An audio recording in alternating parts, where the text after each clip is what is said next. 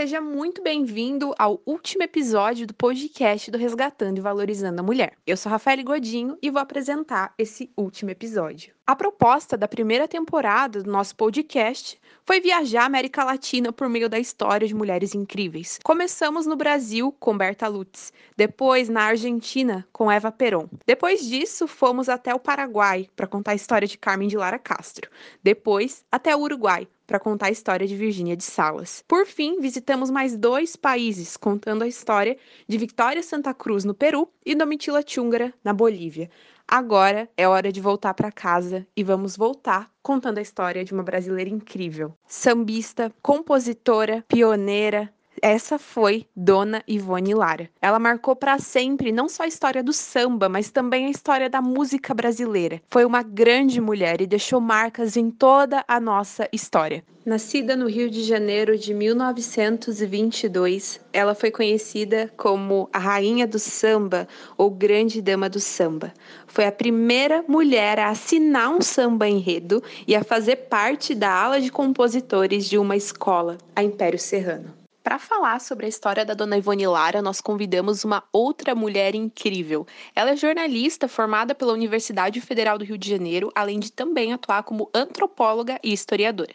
Atualmente, ela apresenta o Globo Notícias Américas, transmitindo de Nova York pela TV Globo Internacional. Ela escreveu dois livros e são os primeiros sobre a dona Ivone Lara. Um deles é O Nasci para Sonhar e Cantar, Dona Ivone Lara, A Mulher do Samba, de 2009, e o outro, Dona Ivone Lara, Sorriso Negro, de 2019. Ela é Mila Burns. Keeping in mind that you are defending yourself. You're defending yourself, you're defending the struggle, you're defending the cause of the Let us heed that call so we can create a world in which every woman is treated with respect and it has dignity. become the first generation that decides to be the last that sees empty classrooms. Levanten esta huelga. Esta huelga se tiene que levantar, ¿está claro? A realidade de milhões e milhões de brasileiros, porque afinal de contas, nós somos 54% da população brasileira. Oi, Mila, tudo bem? Como que estão indo as coisas por aí? Oi, Rafael, tudo ótimo? E você? Que prazer falar com você, participar desse podcast. A gente já trocou alguns e-mails sobre outros assuntos, então é uma alegria enorme estar aqui com você nesse momento. Obrigada por me receber. Prazer é todo nosso, Mila. E a ideia hoje é conversar um pouquinho sobre a sua trajetória e também o seu trabalho com relação à dona Ivone Lara. Então, antes de mais nada, Mila, você pode falar um pouquinho sobre a sua trajetória? Olha, eu sou nascida em Vitória, no Espírito Santo. Minha família está toda lá ainda. Eu volto bastante lá. Fui lá mês passado, inclusive, ver minha família. É, meus pais moram lá, minha irmã mora lá. E quando eu estava em Vitória, eu decidi que faria vestibular em jornalismo, mas fui estudar no Rio de Janeiro. Fui para a UFRJ fazer faculdade lá. Então, me formei em jornalismo pela UFRJ mais ou menos no mesmo período, comecei a trabalhar na TV Globo, entrei lá como estagiária e passei por basicamente todas as posições possíveis. Construí minha carreira mesmo como jornalismo como jornalista na TV Globo. Depois eu fiz um mestrado em antropologia social na UFRJ, enquanto estava trabalhando como repórter na Globo do Rio de Janeiro. E posteriormente, depois de alguns anos trabalhando no Rio, fui convidada para vir aqui fazer um programa em Nova York chamado Planeta Brasil, sobre brasileiros que vivem nos Estados Unidos, México e Canadá. Passei um ano fazendo esse programa baseado em Nova York, depois passei mais um ano fazendo esse programa na estrada, buscando esses brasileiros. A gente morou num motorhome por um ano, rodando o país e também passando por México e Canadá, para contar as histórias desses brasileiros. E depois desse ano, voltei para cá e aqui fiquei uh, comandando um outro programa que era um noticiário semanal, hoje chamado America News, na época era chamado Globo Notícia Américas, mudou de nome, mas é basicamente o mesmo programa. E, e, é isso. E aí, nesse período, logo que eu voltei da estrada, eu fui fazer um outro mestrado, dessa vez em estudos latino-americanos, na Universidade de Colômbia, aqui nos Estados Unidos. Logo depois do mestrado, fiz um doutorado em História na, no The Graduate Center da Universidade da Cidade de Nova York, a CUNY. E nesse período do doutorado, a gente faz também o que eles chamam de mestrado em trânsito, né? Enquanto você está fazendo doutorado, você está é, pegando os créditos aí, se qualificando para um mestrado. Então, eu fiz esse terceiro mestrado em História e esse doutorado. E aqui estou eu. Acho que esse é um resumo. Hoje eu sou professora, sou acadêmica aqui, dou aula de estudos latino-americanos em Lehman College, também na CUNY.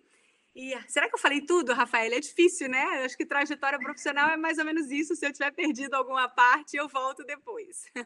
Não, perfeito. Essa trajetória é extremamente rica. Inclusive, eu sempre brinco que aqui no podcast a gente acaba querendo falar sobre algumas mulheres inspiradoras da história, só que a gente acaba trazendo outras mulheres inspiradoras para fazer isso, né? Então a sua trajetória também é super inspiradora.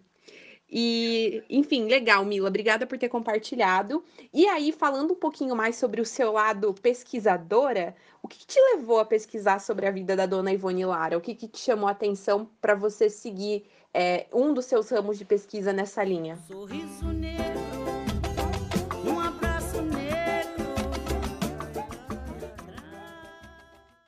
Olha, foi muito tempo atrás, eu estava fazendo aquele primeiro mestrado de que eu falei, né, em, em antropologia social no Museu Nacional da UFRJ. É, e o meu orientador, eu tive a sorte de ser orientada por um cara muito incrível, genial, que é um antropólogo chamado Gilberto Velho. O Gilberto, na verdade, foi mais do que o meu orientador, ele foi quase um, um pai para mim. Logo que eu mudei para o Rio, não tinha família no Rio, quando eu fui fazer faculdade de jornalismo, eu apareceu um emprego, ele estava procurando uma assistente de pesquisa. Eu fui trabalhar com ele, nem sabia o que, que era antropologia.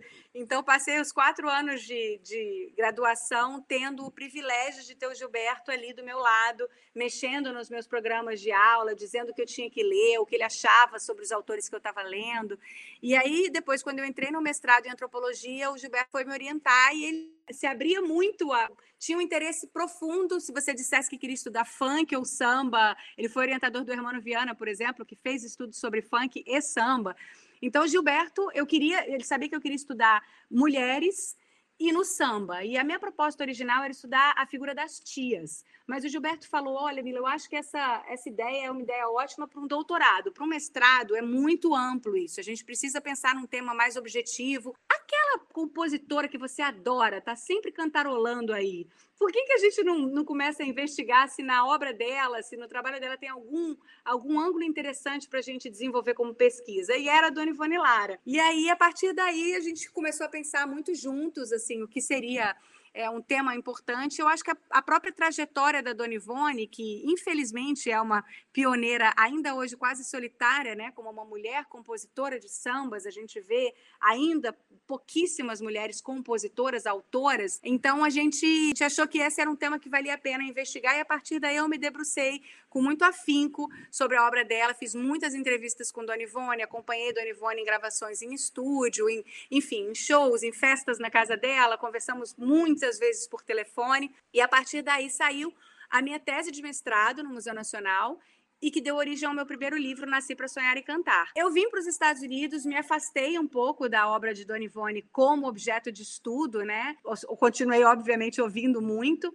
mas fui pesquisar ditadura, fui pesquisar autoritarismo, minha tese de doutorado aqui minha dissertação de doutorado é sobre a influência do Brasil no golpe militar do Chile e vai ser o meu próximo livro.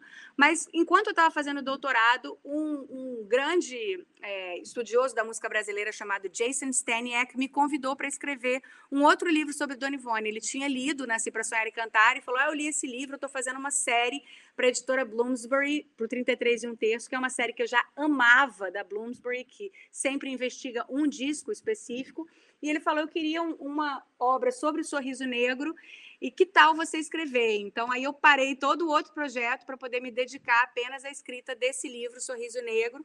E assim foi, assim voltei a, a me debruçar sobre a obra de Dona Ivone, como falei, e acho que ela vai ser para sempre uma companhia minha. Que incrível, Mila, muito bom saber de como que foi essa trajetória. E aí, tentando pensar, aqui no, no podcast, o nosso objetivo é também fazer com que pessoas que estão interessadas em começar estudos sobre mulheres e tudo mais consigam entender de como que é essa realidade de fato. E aí, pensando na sua pesquisa, quais foram os desafios para desenvolver a pesquisa? Você se deparou com algum desafio? Foi um pouco mais tranquilo por você ter tido um contato próximo? Como foi isso?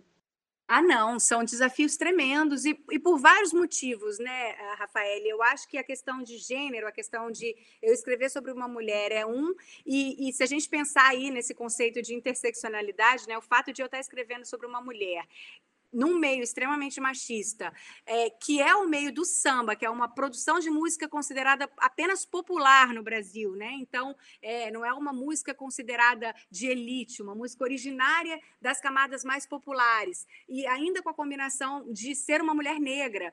Então, assim, os níveis de silenciamentos de que a gente está falando, de opressão de que a gente está falando, são tremendos. É, Para mim, é muito surpreendente, por exemplo, que eu tenha escrito o que, o que eu acho que é né, o primeiro livro sobre Dona Ivone. Tinham que ter 400 livros sobre Dona Ivone Lara, né? Uma pessoa com, com a importância dela, com a qualidade da obra dela, e, e a gente realmente não houve esse ímpeto. Então, para mim, a dificuldade em pesquisar sobre mulheres, no caso de Dona Ivone especificamente, é que a gente acaba tendo que se debruçar mais em fontes como entrevistas, como fontes orais mesmo. É, a história escrita é, de, de, pessoas como Dona Ivone Lara, infelizmente, é uma história que sumiu até hoje mesmo. Eu falei, ah, eu entrei em contato com o Simas, né, o Luiz Simas, que é um grande pesquisador de samba, Sim, mas como é que eu encontro aqui todos os sambas compostos para as escolas do Rio que têm autoras mulheres? Sim, mas você não vai achar nunca, porque infelizmente esse tipo de documentação é, é, não existe. Essas pessoas são, em muitos casos, silenciadas, as memórias, as gerações de conhecimento produzidas por pessoas como Dona Ivone não são preservadas num país como o Brasil, infelizmente. Eu, eu diria que em nenhum país, mas especificamente no Brasil, né, Rafael? A gente está conversando aí pouco depois da, do incêndio na Cinemateca Biblioteca de São Paulo. É, a gente viu o que aconteceu no Museu da Língua Portuguesa, no Museu Nacional, que foi meu grande berço acadêmico, onde eu fiz esse meu primeiro mestrado em antropologia social, que deu origem a essa pesquisa. É, então, assim, é um descaso muito grande pela memória. Quando você soma isso, se é a memória de uma mulher, uma mulher negra, uma mulher que faz uma obra ligada a camadas populares, é, é realmente assustador o, o nível de, de descaso por uma obra tão importante, tão rica. Então, eu acho que maior, o maior desafio foi esse, foi encontrar fontes que não existiam, basicamente, né? Então, eu, de certa forma, tive que gerar fontes com essas entrevistas com Dona Ivone. E como a academia é um meio extremamente machista, elitista e racista em muitos casos, é, muitas, muitas vezes fontes orais não são levadas com a mesma seriedade que um documento histórico. Então, essa é uma segunda, um segundo nível da batalha, né? A gente brigar para demonstrar que essas fontes são tão importantes quanto. E por fim, Rafael, eu também tentei usar como fontes secundárias, como autores e autoras intelectuais que me inspiraram, é, autores e autoras que tivessem o conhecimento e que, e que fossem principalmente mulheres negras, né? E também é muito difícil ter acesso a essas obras. Eu Há pouco dei uma outra entrevista falando sobre isso e falava justamente da, da alegria que eu senti ao ver a obra de parte da obra de Lélia Gonzalez e Beatriz Nascimento poder agora ser encontrada em livro. Como é que a gente não tinha acesso a essas obras, né? Como era tão difícil encontrar a produção de, desses grandes intelectuais, desses grandes gênios que a gente tem no Brasil. Então, essa foi uma outra dificuldade que que eu acho que mostra o tanto que a gente ainda tem que evoluir e, e, e resgatar e respeitar obras tão importantes da, da, nossa, da nossa cultura, da nossa literatura e da nossa produção de conhecimento em geral. Com toda certeza, Mila. E é, é, bem surpreendente, né, ver que isso acontece mesmo com grandes nomes como a Ivone Lara. Aqui no Resgatando, a gente tem muitas pessoas que fazem pesquisa, eu mesmo faço pesquisa em mulheres, e eu achei que isso acabava sendo uma dificuldade, por exemplo, de fazer pesquisas de nomes não tão conhecidos. Mas mesmo mulheres de mais renome acabam passando por isso. E aí, falando em renome, para aquelas pessoas que não conhecem Dona Ivone Lara, já que o nosso público acaba sendo muito diverso, desde universitário, usuários, pessoas adultas até jovens de 13, 14 anos, como você resume, resumiria né, a, a dona Ivone Lara para essas pessoas? Olha, só para complementar a sua pergunta, Rafael, eu acho que isso realmente, esse, esse, silenciamento, infelizmente, ele é universal mesmo. Ele pega mulheres conhecidas e não conhecidas, e basta a gente pensar, por exemplo, nas heroínas de guerras e movimentos de independência na América Latina. Se eu perguntar para os seus ouvintes, cita aí uma mulher que participou de um movimento de independência, ninguém vai saber citar nenhuma, provavelmente, né? Talvez consigam citar aí uma ou outra porque esses nomes foram silenciados, foram ocultados da gente por muito tempo, mas elas existem. É, a nossa história é uma história feita, como dizia a, a, Beatriz Nascimento, por mãos negras e é uma história feita por mulheres também. Né? A gente só vai precisar ter o trabalho extra aí de procurar e de, e de tentar é, é, dar voz a esses silenciamentos. Mas a respeito da Dona Ivone Lara, para quem não conhece, eu recomendo muito que passe a conhecer. Então faz um dever de casa, dá um Google aí, vai ouvir essas músicas incríveis. A Dona Ivone Lara, para mim, a única maneira de resumir Dona Ivone Lara é dizer que ela foi uma das compositoras mais geniais que talvez o mundo já, já tenha testemunhado. Eu me sinto uma pessoa muito privilegiada de ter podido conviver com Dona Ivone, ter vivido nesse planeta na mesma época em que ela viveu e por isso ser capaz de conviver com ela, de ouvir as músicas, de entender melhor essa obra.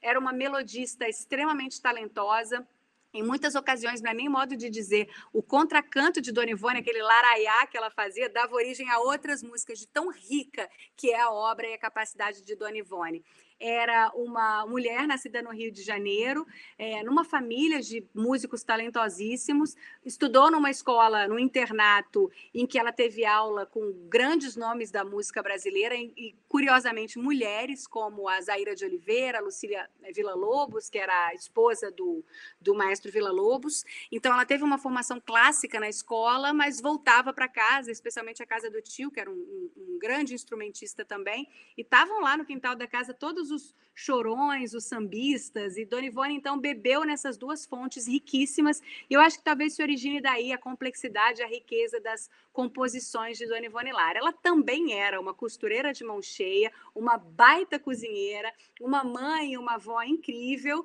então, assim, era, era realmente uma, uma mulher muito inspiradora e, e muito múltipla, e muito talentosa em tudo que ela fazia. Perfeito, Mila. Obrigada por ter resumido. Realmente é, dá para notar isso no, no que a gente consegue ver de materiais disponíveis, mas saber que você teve esse contato próximo com ela e reforçar esses pontos pessoais da dona Ivone é, acaba sendo ainda mais marcante. E aí, agora caminhando para um outro ponto e olhando para o legado da dona Ivone Lara, principalmente olhando para a realidade atual é, do que a gente consegue ver no Brasil de hoje. Qual que você acha que é o maior legado é, da Dona Ivone Lara, principalmente para as mulheres negras no samba, mas também para as mulheres negras é, e para as mulheres como um todo na sociedade brasileira hoje? Eu acho que é muito importante a gente ter modelos, né, Rafaela? A gente não, não é muito difícil alguém ser pioneiro, é, é, romper barreiras acaba sendo pioneiro mesmo, né? A única pessoa que faz aquilo. Então, quando você olha para o lado e vê alguém parecido com você, eh, podendo chegar a lugares que você não pensava que eram lugares possíveis para alguém como você, isso muda toda a dinâmica. Então, quando uma geração inteira de mulheres compositoras de samba olha para o lado e vê Dona Ivone, elas pensam, por que não? Isso é uma opção, né? No meu livro eu até entrevisto a Martinalha que falava isso, fala, ela fala, eu nunca pensei que, que eu não pudesse, não, não, não entrava no meu é, menu de opções eu não poder ser uma compositora de samba, porque eu tinha a Dona Ivone Lara ali do meu lado, eu via o sucesso de Dona Ivone Lara, eu via a capacidade dela, então para mim aquela era uma atividade típica de uma mulher negra, apenas por ter essa referência da Dona Ivone Lara. A gente fala disso é, em em, em, relação ao samba, mas como você disse, isso se expande a muitos outros meios. É,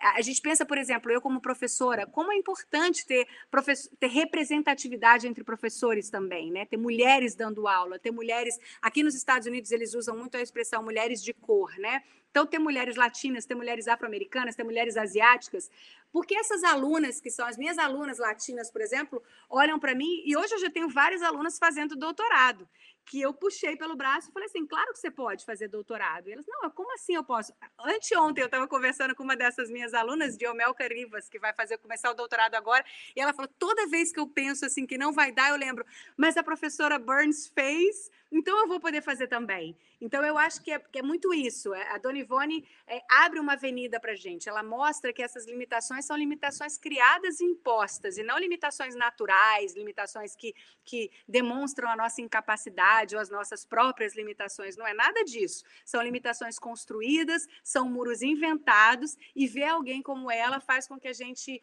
coloque essas limitações no lugar que elas têm, que é o de uma invenção e, e, e, de uma invenção que a gente pode derrubar. Agora, cansa, né, Rafael, derrubar. Então, então ter modelos assim como o de Dona Ivone ajuda a gente a pensar é, é, que, que é possível mesmo e que, e que, por mais que seja cansativo, é uma batalha que pode, no final, render frutos. Perfeito, Mila. E agora, caminhando para a nossa última pergunta, para o final da nossa conversa, como eu comentei com você, nós temos muitas ouvintes que são meninas, que estão aí é, tentando pensar no que, que elas vão fazer da vida, justamente seguem o nosso perfil para ter esses modelos de mulheres históricas para se inspirarem. E você acaba sendo uma mulher histórica, né? Como eu muito bem coloquei aqui, acaba sendo uma grande inspiração. Então, o que você deixaria de recado para essas meninas que estão nos ouvindo agora, é, principalmente olhando para a atual realidade, que a gente tem várias raíças, é, várias mulheres inspiradoras como Dona Ivone Lara ganhando espaço. O que você deixaria de recado para essas meninas que às vezes querem seguir o caminho na pesquisa, o caminho no jornalismo e querem um modelo? O que, que você diria para elas? Ai, que pergunta difícil. Primeiro, obrigada, Rafael, por me colocar aí no meio desse panteão de pessoas incríveis. Acho que eu não estou nem no dedinho mindinho de uma pessoa como Dona Ivone Lara, mas se eu puder inspirar alguém, estou aqui, estamos dentro, estamos juntos, vamos nessa. É, o que eu penso que talvez seja a coisa mais importante é justamente a gente passar a ter essa perspectiva de que é, esse tipo de limitação que nos foi criada, o, o Michel Bourdieu, o francês, pensador intelectual francês, falava muito disso até, de como até o nosso próprio corpo, o fato de a mulher ser menor ou ter a cintura mais fina, até isso está ligado a uma construção, a uma invenção do que é ser mulher, né? É, então, eu acho que a gente tem que pensar muito nesse, nesses nossos limites. Sempre que a gente pensar num limite, a gente dá dois passos para trás e, e, e, tentar pensar se esse limite é um limite que foi inventado para a gente ou se é um limite nosso mesmo com o qual a gente é, não quer lidar, digamos assim. Por exemplo, é, ah, eu queria muito fazer um doutorado, mas nossa, não tem nenhuma, eu não conheço nenhuma mulher que faz um doutorado, óbvio que eu não vou conseguir fazer um doutorado. Eu ouvi esses dias no, num podcast que eu adoro, chamado Uma Estrangeira, da minha grande amiga é, Gabriela Oliveira, ela estava entrevistando a irmã dela, a Carol, e a Carol falava que ela estudou no começo da vida, eu achei isso muito impressionante, para ser assistente de direção, porque ela não passava, não considerava possível alguém ser diretor. É, é, uma mulher ser diretora. Ela só via diretor e mulheres assistentes de direção. Então, ela estudou a vida inteira para ser assistente de direção. Então, o que eu sugiro é, se você tiver uma, uma situação como essa, você dê dois passos para trás e pense: por que, que eu não posso ser diretora? Porque eu não quero, porque eu gosto mais do trabalho de assistente de direção, ou porque alguém inventou que isso é impossível, né? Ou alguém disse que não há mulheres. E, e aí, conseguir botar isso em perspectiva e, e, se direcionar e conduzir os seus desafios desse modo, levando isso em consideração. Então, quando você pensar, eu não vou fazer um doutorado, porque eu não conheço nenhuma mulher, não tem nenhuma mulher na minha família que fez um doutorado, ou até não tem ninguém na minha família que fez um doutorado. E daí? Isso, isso faz com que só possa entrar no doutorado pessoas com aquele sobrenome ou pessoas com aquele gênero? Não, então não, então não é por isso. Eu vou fazer o doutorado se é o que eu quero. Ou eu não vou fazer o doutorado porque eu não quero pessoalmente. Todo mundo na minha família fez um doutorado, mas eu pessoalmente não quero fazer o doutorado. Então eu não vou fazer. Então a, a minha, o meu conselho é sempre é, dar dois passos para trás antes de dizer sim ou não para determinadas situações e pensar em que medida essa escolha sua passa por uma escolha de, de você mesmo acreditar em você, de, do seu potencial real e, e principalmente do seu desejo real, e em que medida isso passa pela expectativa do outro pela construção de um estereótipo ou de uma ideia é, relacionada à sua identidade que, que não te diz respeito, na verdade, que é apenas inventada. Então, acho que essa é, é, é, é, minha grande recomendação. Eu caí nessa muitas vezes na minha vida, acho que muitas coisas aconteceram para mim a, por, por eu ter saído fazendo sem nem pensar, porque eu acho que em muitos casos, se eu tivesse pensado, talvez eu não tivesse feito algumas coisas, como eu, eu tivesse medo ou achasse que eu não pertenço. Acho que em muitos casos eu fui indo, indo, indo e, e fiz. Então, todas nós podemos ser vítimas dessa ideia de que a gente não pertence, que isso não é para gente. Eu escuto muito isso dos meus alunos. Ah, eu falo, vamos naquele museu. Ah, esse lugar não é para mim. Não é para mim por quê? Quem disse que ele não é para você? Tem alguma regra? Tem alguma. Não, então vamos lá, vamos lá e depois a gente pede desculpa se falarem que a gente tinha que ter vestido uma calça comprida, ou tinha que ter, entendeu? Usado um traje X ou Y, ou, ou tinha que pagar um certo valor. Depois a gente pede desculpa, mas vamos, vamos, vamos tentar pedir mais desculpa do que por favor, e especialmente tentar ouvir a gente mesmo antes de, de tomar essas decisões com base no que a gente acha que o outro acha e que muitas vezes é uma mera invenção. Perfeito, Mila, muitíssimo bem colocado. E eu só queria te agradecer pelo seu tempo, pela sua disponibilidade de conversar um pouquinho comigo e com os ouvintes do Resgatando. É um prazer ter você aqui, ainda mais falando do seu trabalho. Então, muitíssimo obrigado mesmo por toda a sua colaboração e tenha aí um bom dia, um bom restinho de dia, Mila. Obrigada. Rafael, eu é que tenho que agradecer pelo seu trabalho, pelo trabalho incrível que vocês têm feito aqui no podcast. Eu acho que é, é, é assim que a gente muda o mundo, sabia? Parece, parece exagero meu, mas não é. Eu acho que é assim, é a gente trazendo essas histórias, trazendo, é, é, é, resgatando de verdade essas histórias, esses saberes que em, em tantos momentos foram deixados de lado, que a gente consegue se mover, que a gente consegue melhorar, que a gente consegue tornar assuntos mais complexos complexos e mais ricos. Então, parabéns para vocês e muito obrigada por me permitir fazer parte dessa história linda que vocês estão construindo. Ponto MP3, produtora de podcasts.